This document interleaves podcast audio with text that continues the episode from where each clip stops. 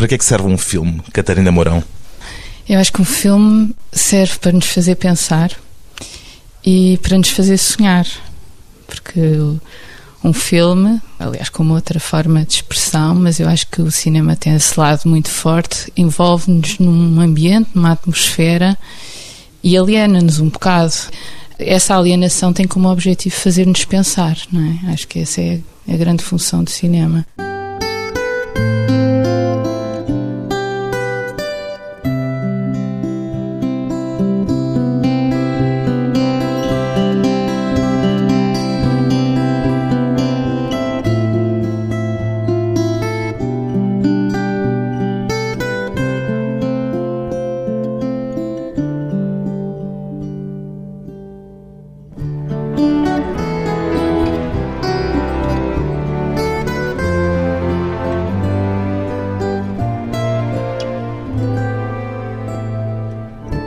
Catarina Mourão, 46 anos, cineasta ou documentarista? Como é que prefere, Catarina Mourão?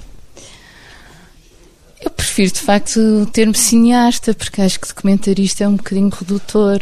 Cineasta é mais abrangente? É mais abrangente. E sempre achei que a palavra documentário, se calhar, não era a palavra certa para aquilo que, por exemplo, que eu faço quando estou a fazer documentário.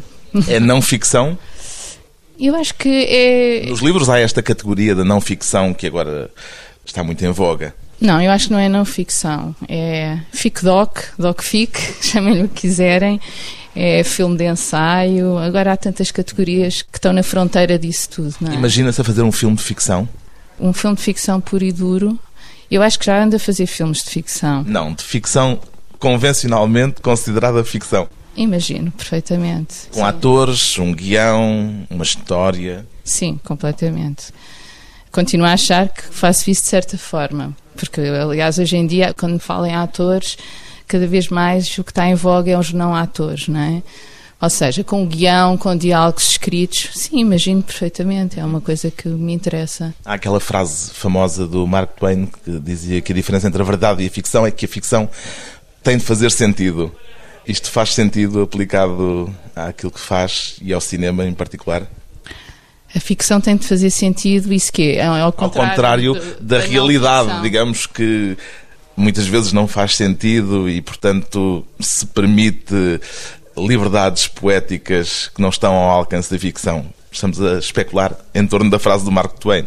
Sim, eu acho que Mark Twain tem razão nisso, mas acho que, por outro lado, é exatamente essa componente ficcional que também pode trazer sentido ao documentário, porque a realidade tal como ela nos é apresentada nem existe e é caótica, portanto nós temos que organizar e, e a organização faz parte do trabalho do cineasta que pega nesse material e depois lhe dá uma forma. Exatamente, é um olhar e esse olhar é sempre ficcional. Aliás, o meu filme fala exatamente sobre esses vários olhares. O seu filme chama-se A Toca do Lobo, é o filme mais recente de Catarina Mourão. Posso defini-lo como o seu filme mais pessoal, Catarina Mourão? Acho que sim, acho que claramente é o meu filme mais pessoal. É aquele em que eu me exponho mais, em que exponho mais aqueles que me estão próximos e estou a falar de coisas. Não é que os meus filmes tenham todos uma dimensão intimista, mas aqui eu vir a câmera um bocado para mim e para dentro, não é? O facto de ser um filme em que se expõe e em que expõe a sua família, aqueles que lhe são próximos, levantou-lhe algum tipo de questões de ordem ética, por exemplo? Ah, é evidente, eu a partir do momento que percebi sobretudo que estava a expor a minha mãe, tive que ter imenso cuidado na forma como ia fazer isso. Teve hesitações nesse processo? Tive muitas hesitações, aliás, o próprio facto de eu chegar à conclusão que era importante eu própria entrar no filme teve um pouco a ver com essa abordagem ética à personagem da minha mãe, porque de repente não me fez sentido ela estar ali sozinha e eu por trás da câmara. Por isso. A palavra pudor, por exemplo, é uma palavra que lhe diz alguma coisa neste contexto ou nem por isso? Acho que sim, que diz, e eu acho que o filme tem um certo pudor, há um pudor no filme.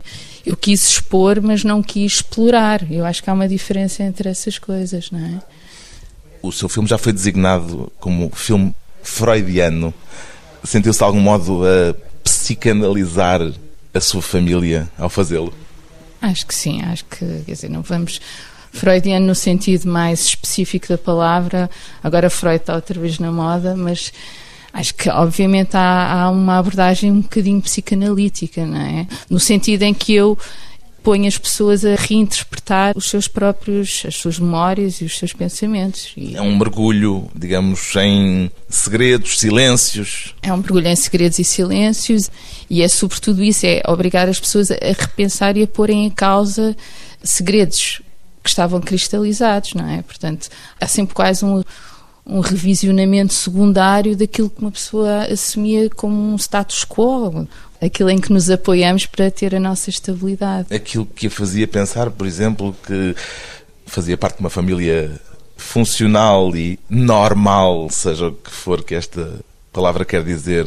Não, nunca tive a ingenuidade de achar que fazia parte de uma família normal e funcional, aliás, porque acho, acho que Mas isso não diz existe. no filme que era dada como funcional e uma família como as outras.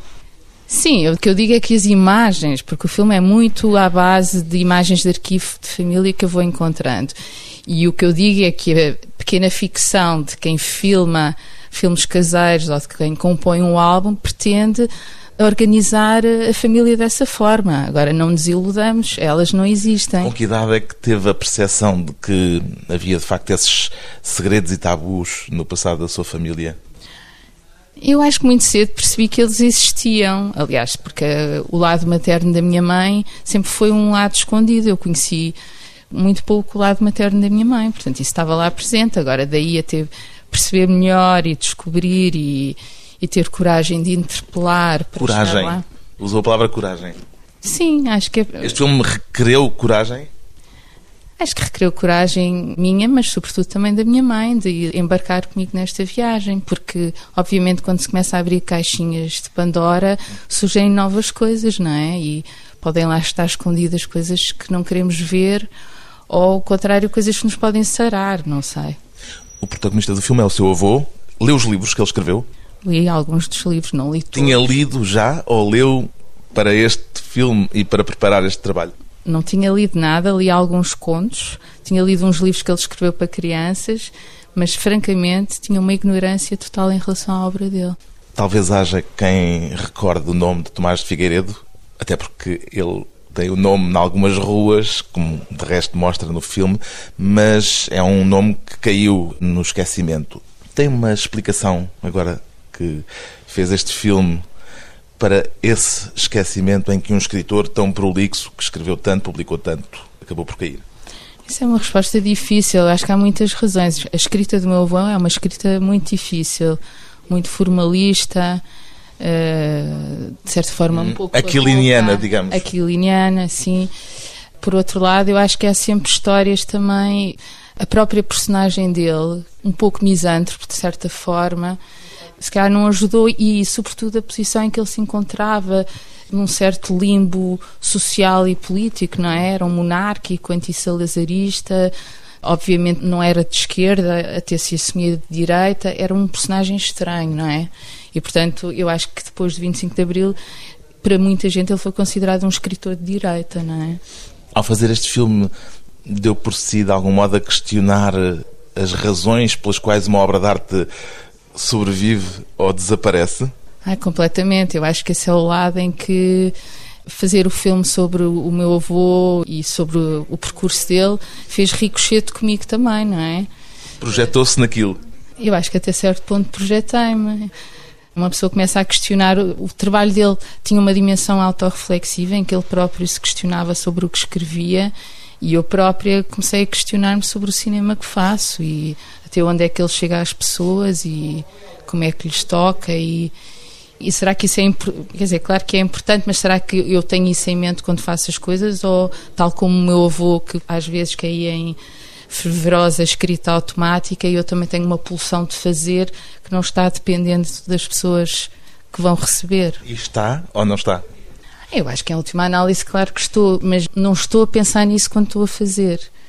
Quer dizer, acho que há uma pulsão mais forte dentro que ultrapassa, ou seja, nunca fiz filmes a pensar, ok, isto é um filme que vai agradar às pessoas. Isso nunca foi o ponto de partida. Voltamos à Toca do Lobo. Qual foi o aspecto mais chocante dentro daquilo que descobriu sobre o seu passado familiar? O mais chocante não foi só o que eu descobri no meu passado familiar. Claro que descobri. O, o filme começa, parece um filme de família mais fechado e depois vai abrindo e percebemos que estamos a falar de um país, não é? E obviamente a revelação de que o meu avô foi internado num hospital psiquiátrico, de certa forma, para proteger uma honra de família, isso foi chocante. Mas eu acho mais chocante foi perceber que ainda hoje foi muito difícil chegar a certas coisas. Houve muitas portas fechadas. Esse silêncio de outrora existe agora ainda. O internamento do seu avô, os choques elétricos, com um grau de crueldade que é bastante visível no que ele escreveu na altura em que esteve internado, são coisas que lhe parecem muito longínquas no tempo ou, afinal, mais próximas do que aquilo que à primeira vista se pode supor? Eu acho que são muito mais próximas. Aliás, do ponto de vista médico e científico, explicaram que está outra vez em voga os choques elétricos. Mas claro que foi um choque perceber eh, essa realidade e, sobretudo, a forma como o meu avô o diz nos poemas dele que escreveu no telhal. A sua mãe sabia já disto ou foi também para ela uma descoberta? A minha mãe sabia disso quando encontrou os sonetos que ele escreveu na altura que a minha avó morreu. Mas foi sempre uma coisa sobre a qual nunca falou muito. Como é que a sua mãe reagiu quando lhe disse que queria fazer um filme à volta destes silêncios familiares? Eu, para já, a pouco e pouco é que fui percebendo que o filme era sobre isso, não é? Porquê? Era o quê? No primeiro momento e no primeiro impulso? No primeiro impulso eu queria fazer um filme sobre sonhos. Era essa Porque um pouco parte de um sonho da sua mãe, aliás, um sonho induzido por uma hipnose, Exato. que é a primeira frase do filme. Exato, foi um pouco isso. Mas, obviamente, o cenário e o ambiente do sonho da minha mãe remetiam logo para essa questão da ausência do pai. E a partir daí, o filme é todo uma espécie de novelo que se vai desenrolando ou enrolando em certos pontos e nós que se vão desfazendo. Percebe? Aquela criança que aparece no princípio a falar de um sonho que teve é a sua é minha filha? filha? É a minha filha. E a ideia de colocar no início do filme foi uma ideia inicial? Faz parte desse projeto dos sonhos? Ou é já uma ideia posterior Não, ao ver que aquilo se ligava Exato. àquela história familiar? Não, eu no início, ainda antes de pensar que ia fazer um filme sobre a minha família, fiz muitas entrevistas com amigos e familiares e pessoas. Sobre sonhos? Sobre sonhos. E eu lembro que um dia, assim, de uma forma completamente descontraída, num ambiente de férias, pus a câmera no chão e falei com a Francisca sobre isso. Essa cena só aparece muito mais tarde na montagem. Percebi que, de facto, não só ela me estava a falar de sonhos, como estava a falar de sonhos sobre irmãos e sobre a relação irmão-irmã, que era completamente pertinente ao filme. Ou seja, tem material que não usou e ainda pode fazer o um filme sobre os sonhos. Ainda posso fazer um filme sobre sonhos, ainda posso fazer um filme sobre arquivos, que há muita coisa para fazer e eu acho que ainda há um filme a fazer também sobre a escrita do meu avô, que o filme toca a flora, porque não era esse o tema essencial do filme. Ou seja, projetos não faltam. Depois de um curto intervalo, vamos voltar à conversa com a cineasta Catarina Mourão, a ficção e a realidade.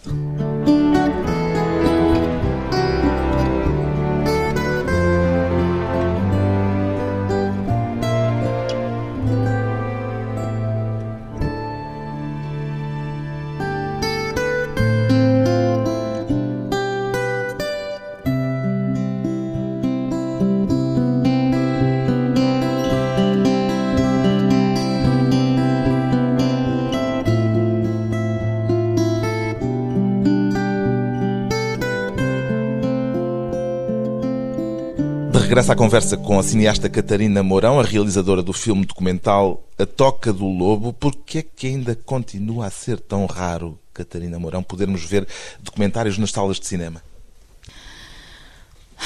Eu acho que vai sendo menos Esse raro. suspiro foi muito significativo.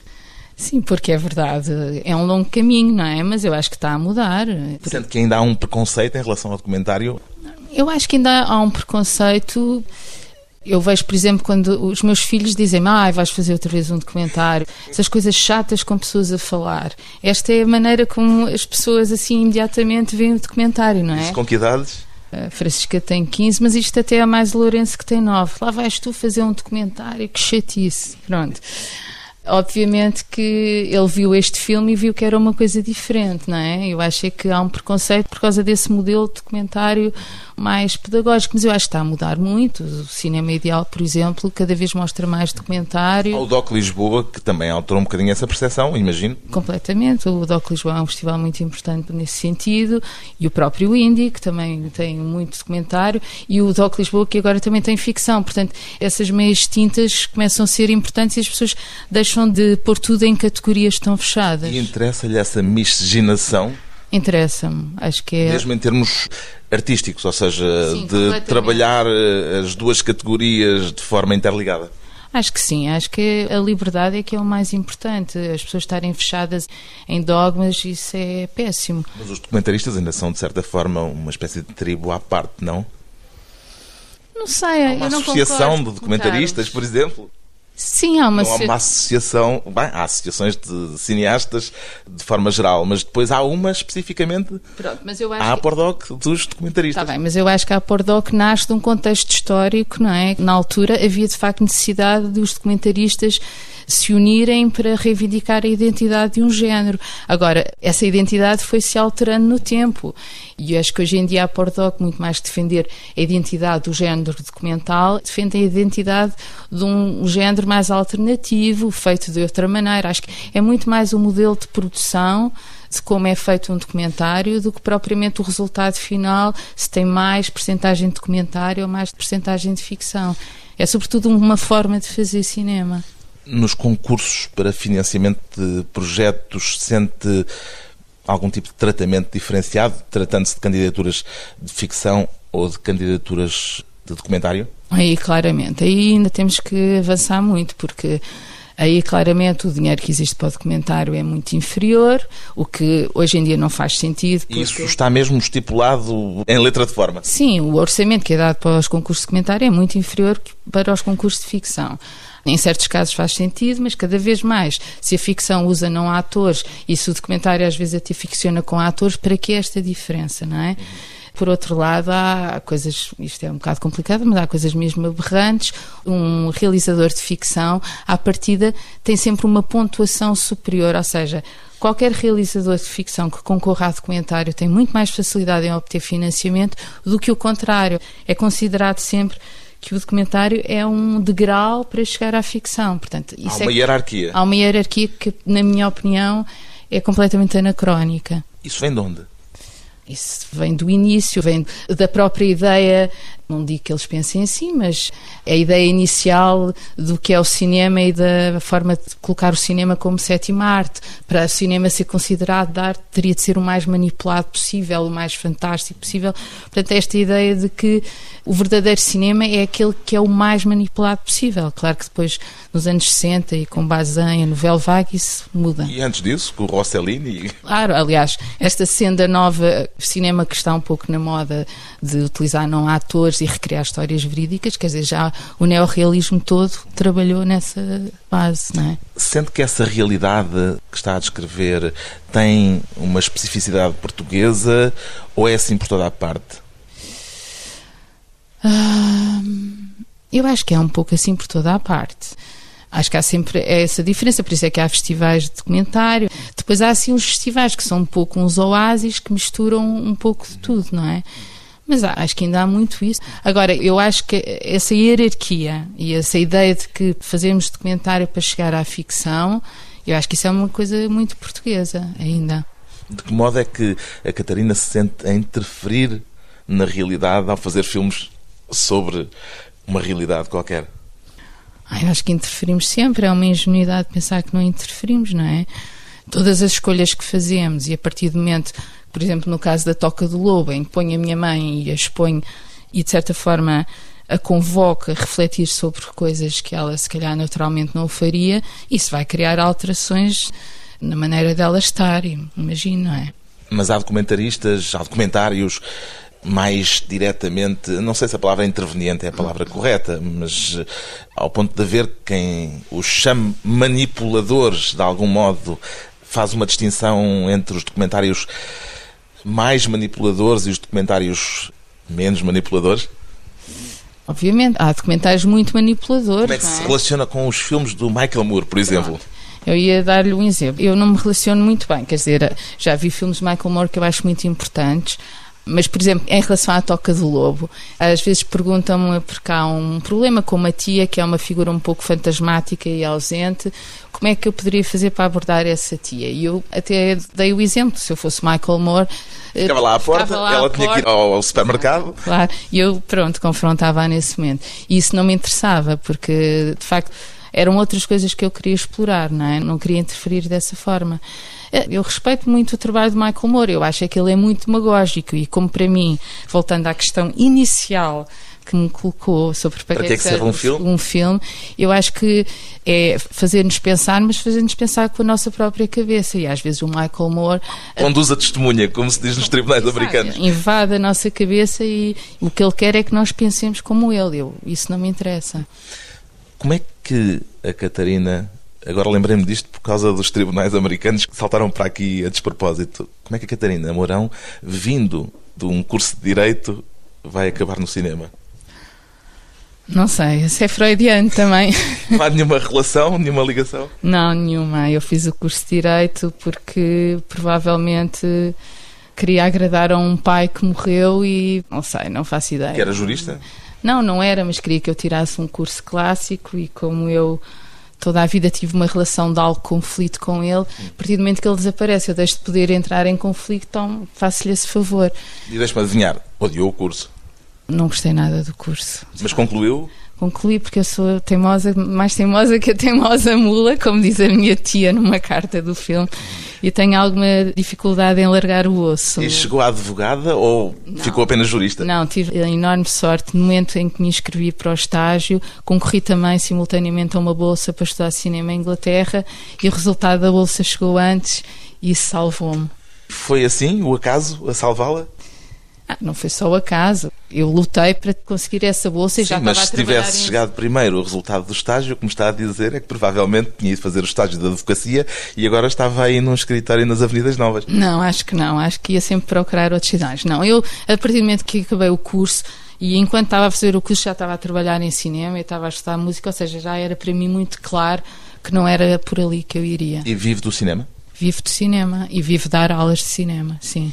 Aulas de cinema são algo de gratificante para quem faz cinema ou se pudesse deixava essa parte letiva e concentrava-se só a fazer filmes? Eu acho que dar aulas de cinema é muito gratificante.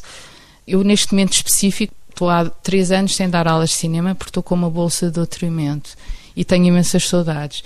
Num modelo ideal, o que eu gostaria, porque acho que aulas de cinema naquele regime clássico que é ir dar eh, aulas todas as semanas durante um ano letivo, eu acho que isso não se adequa realmente à forma como o cinema funciona. Portanto, no mundo ideal, eu gostaria muito mais de dar workshops e modelos intensivos e depois ir para concentrar-se nos seus filmes. Porque eu acho que é muito importante a prática dos filmes e se injeta uma energia nas aulas que de outra forma. E o contrário também é verdade. As aulas injetam alguma energia especial depois na prática concreta da realização de um filme? Eu acho que depende muito dos alunos e da interação com os alunos. Acho que sim, acho que há muita coisa que se traz para este lado também. Não somos só nós a dar. Mas é muito importante esse mergulho na prática e continuar a fazer filmes, porque senão não faz nenhum sentido. Os seus filmes mais conhecidos, até porque tiveram edição em DVD, são A Dama de Xandor e Pelas Sombras, um documentário sobre a artista plástica Lourdes Castro. O que é que diria que há de comum entre as suas diferentes obras, Catarina Mourão? Eu sou um bocadinho anárquica no meu trabalho, vou experimentando coisas. Claro que depois há denominadores comuns que podemos encontrar. A ideia da casa, por exemplo, é uma coisa que percorre todo o meu trabalho, mesmo os outros filmes. A ideia de uma vida ligada a um espaço. Porque é uma pessoa muito arraigada ao seu espaço? Não de todo, até tenho um. Se calhar por um isso perfil, então. Tenho até um perfil um bocado, apesar de pronto, ter uma família, mas há um lado um bocado nómada no meu, na cabeça. Na cabeça. Espaço enquanto espaço interno, ou seja, obviamente o cinema vive do que é visível e aquilo que me interessa é que os espaços que eu filmo possam repercutir algo de invisível, algo que está mais interno dentro de nós. É um bocado Tornar isso. visível aquilo que é, de certa forma, e invisível e interno. Sim, e a questão do microcosmo, acho que isso trespassa quase todos os meus filmes. Portanto, em vez de querer abarcar mil e um temas, se calhar este filme é, apesar de ser um microcosmo, porque é a família, é talvez o menos micro. Como é que. O mais macro. O mais macro. Até porque fala também de um país e não só de uma Exato. família. Fala de uma família. Sim, mas eu tento sempre que esse um microcosmo fale de outras coisas. Quando faço o filme da Lourdes Castro, sempre centrada na casa, também estou a falar de outras coisas. Estou a falar de escolhas de percurso, estou a falar da madeira e da ecologia ali à volta. Estou a falar de uma série Nada de é apenas aquilo que se vê. Depois de mais um breve intervalo, voltamos para a conversa com Catarina Mourão na Toca do Lobo.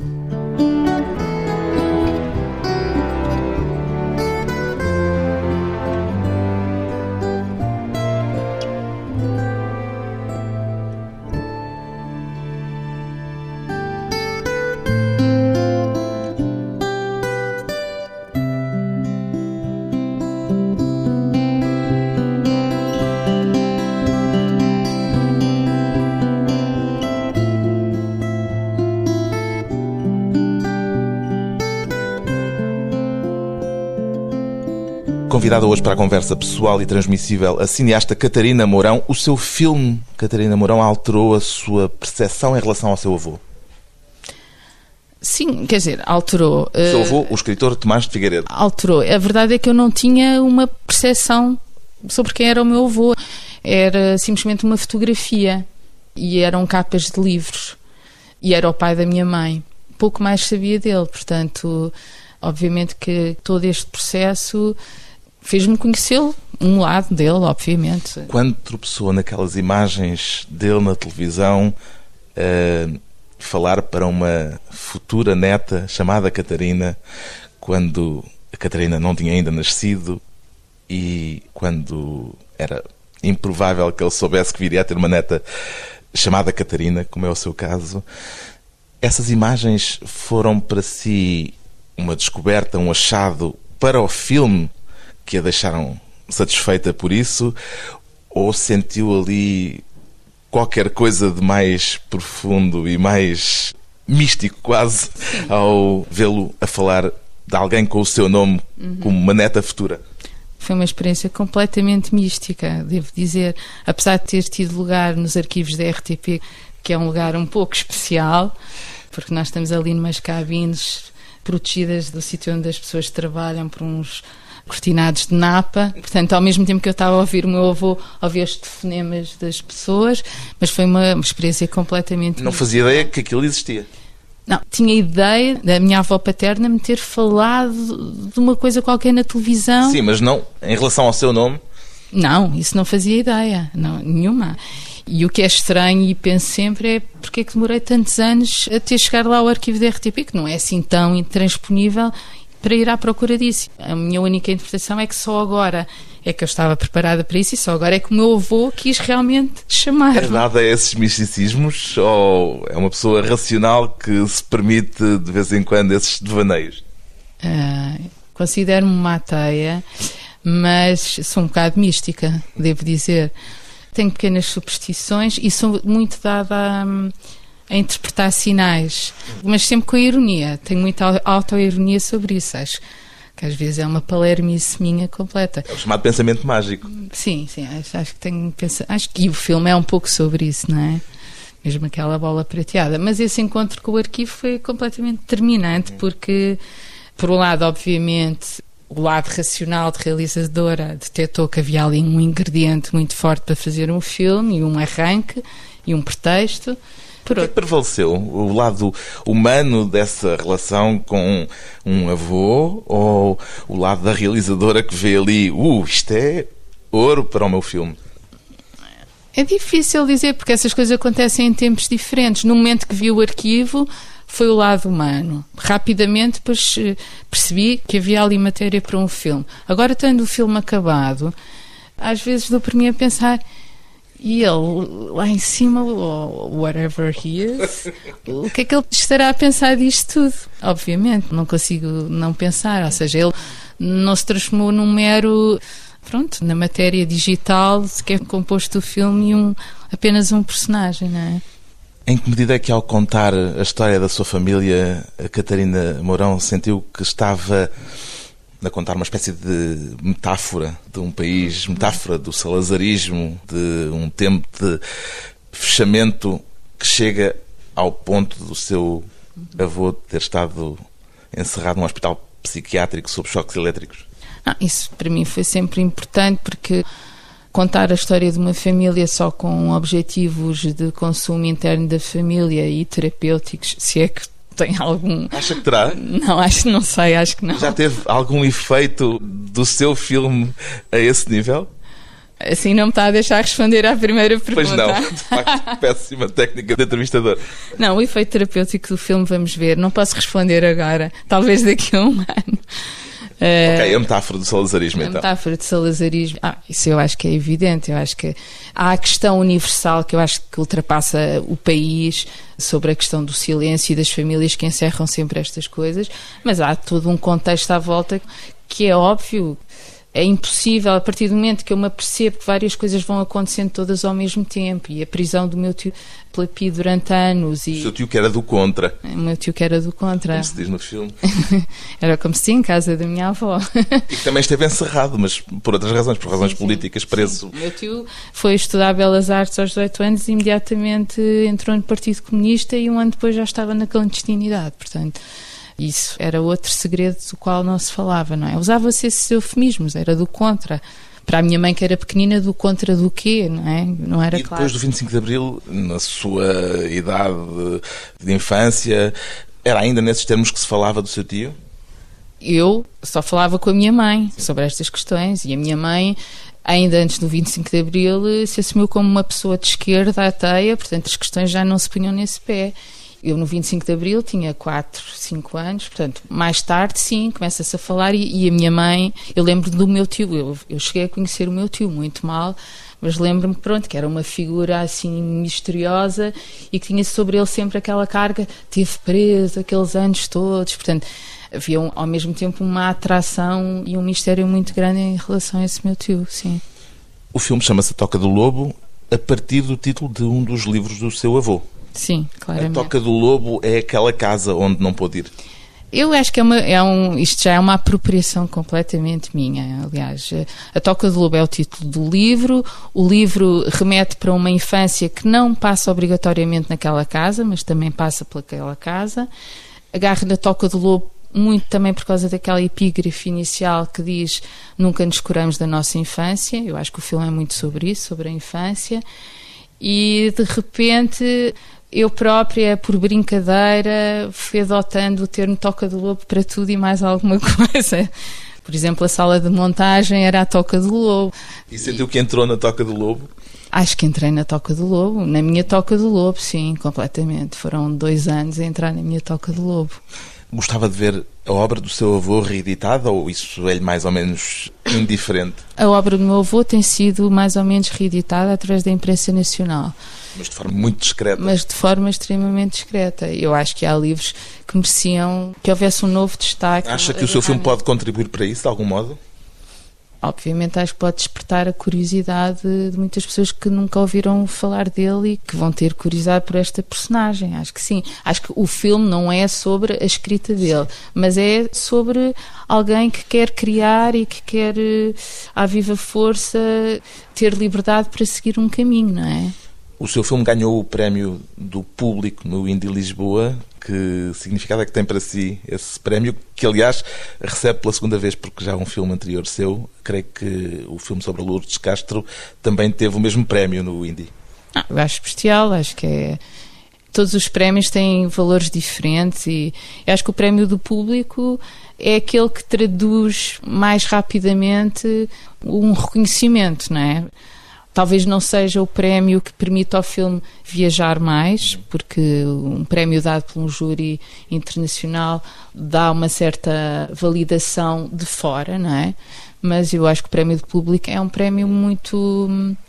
Acho que é um prémio muito querido, de certa forma, não é? Porque há um contacto muito direto com esse lado da recepção do filme, não é uma coisa tão abstrata.